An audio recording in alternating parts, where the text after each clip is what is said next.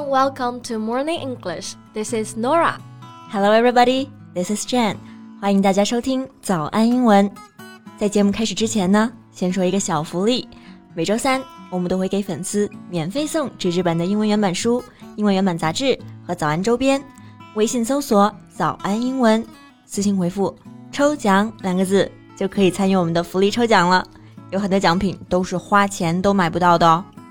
对，这些奖品都是我们老师为大家精心挑选的。坚持读完一本原版书、杂志，或者用好我们的周边，你的英语水平一定会再上一个台阶的。那么大家赶紧去公众号抽奖吧，祝大家好运！Hey Nora, now the national holiday is just around the corner. Do you have any plans for the Golden Week? 那十一国庆黄金周你有什么安排吗？nothing in particular. Probably just hang out with my friends and spend some time with my cat. Now I have two cats. 哇，听起来还真的蛮惬意的，见见朋友，陪陪猫。So you don't have any travel plans? 国庆没有打算出去玩吗？Well, are you kidding me? This is the worst time of the year to travel for me. There's no way I would travel during the Golden Week. It's flooded with people everywhere. That's true. 那 flood 这个单词呢，本意是洪水的意思。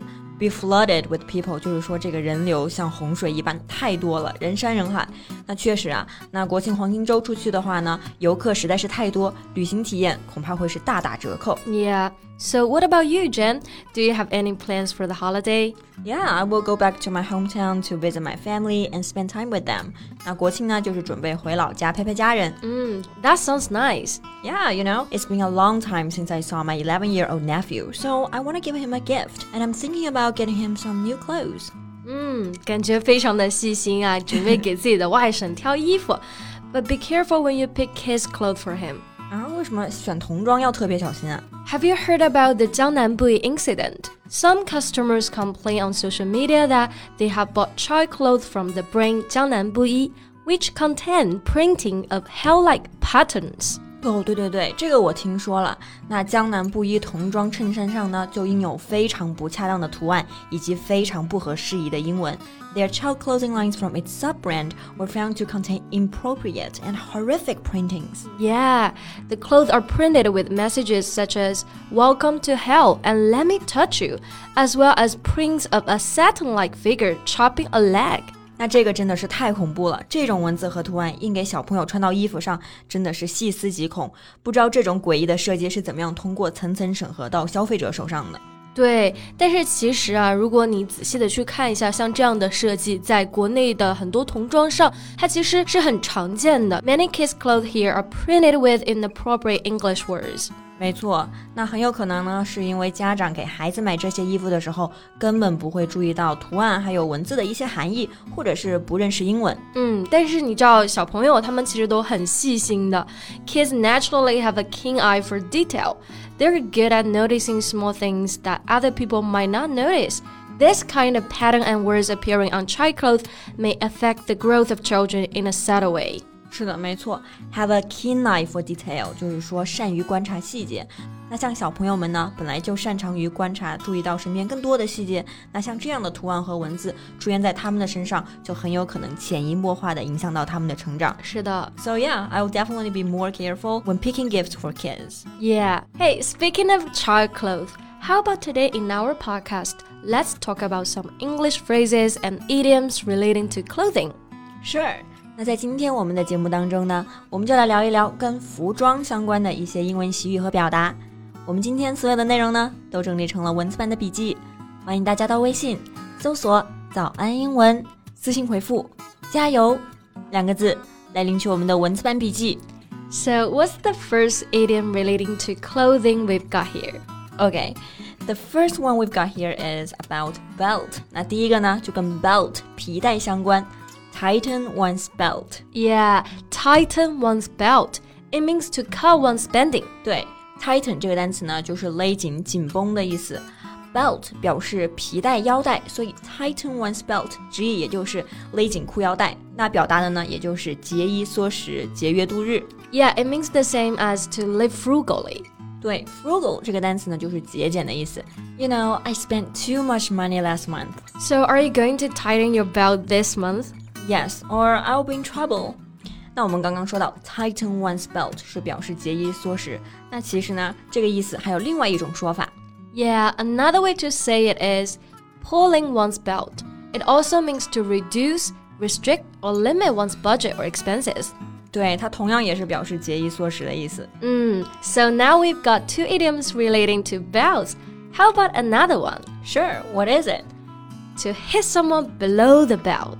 Oh, I know why you picked this phrase because it's from boxing, your favorite sport to watch. yeah, in boxing, striking the opponent below the belt is against the rules. 对，hit someone below the belt. Hit 这个单词呢，就是打击的意思。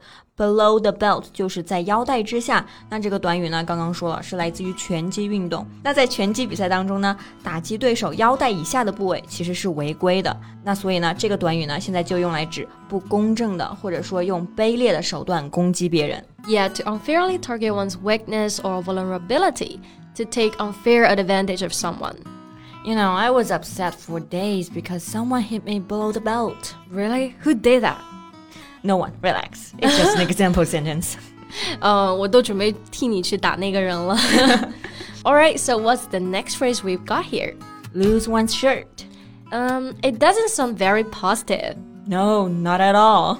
那 lose 这个单词呢，就是失去的意思。Shirt 表示衬衣，那这个短语呢，可不能直接以为是失去衬衫这样的意思啊。Yeah, it means to lose a lot of money because of a bad bet or investment. Lose all one's possessions. 对你想想看，输的连一件衬衫都不剩了，就是变得一无所有。不过我们要注意，这个习语呢，主要是用在用于赌博或者是在高风险投资项目当中失败而输掉所有的财产。Yeah, many investors lost their shirts when the market crashed. 对，所以说股市有风险，投资需谨慎。嗯，那这也需要谨慎，对吗？对，right. Or you might lose your shirt. But let's hope that will not happen because then you might only get your birthday suit to wear. Birthday suit. 生日装吗? What's it like? well, can you remember on your birthday what were you wearing when you were born? Um, nothing. I mean, when babies are born, of course, they don't come out wearing any clothing. Yeah, that's it. So there you go. Birthday suit means now I got it. It means to be completely naked. 嗯，那这个 birthday suit 它并不是什么生日装，或者说是这个生日当天得到的这个服装，而是隐喻一个人在出生的时候呢一丝不挂的这个场景，是表示裸体的一种委婉的说法。对，So Jen, remember, don't wear your birthday suit to work. Thanks for your tip, Nora. But I think nobody does that. Mm, okay. How about one last clothing idiom for our podcast today? Sure. But something positive and upbeat, okay? okay. Well, how about roll up one's sleeves? Roll up one's sleeves. I like this one. Yeah, roll up 这个动词词组呢，就是卷起的意思。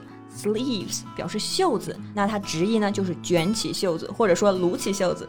so Nora, when do you usually roll up your sleeves? 嗯，当我准备开始吃东西的时候，大吃一顿。对，还要扎头发。对，So what else? Uh, when I'm ready to work hard and get something done.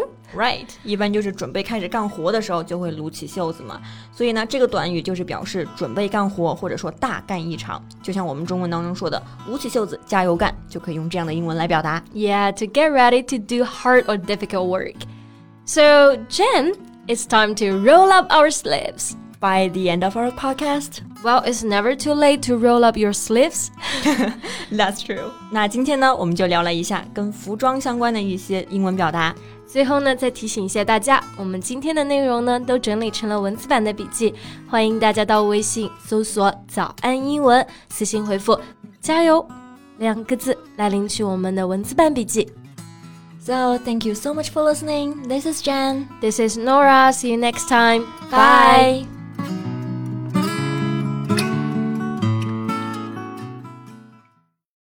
This podcast is from Morning English. 学口语就来早安英文。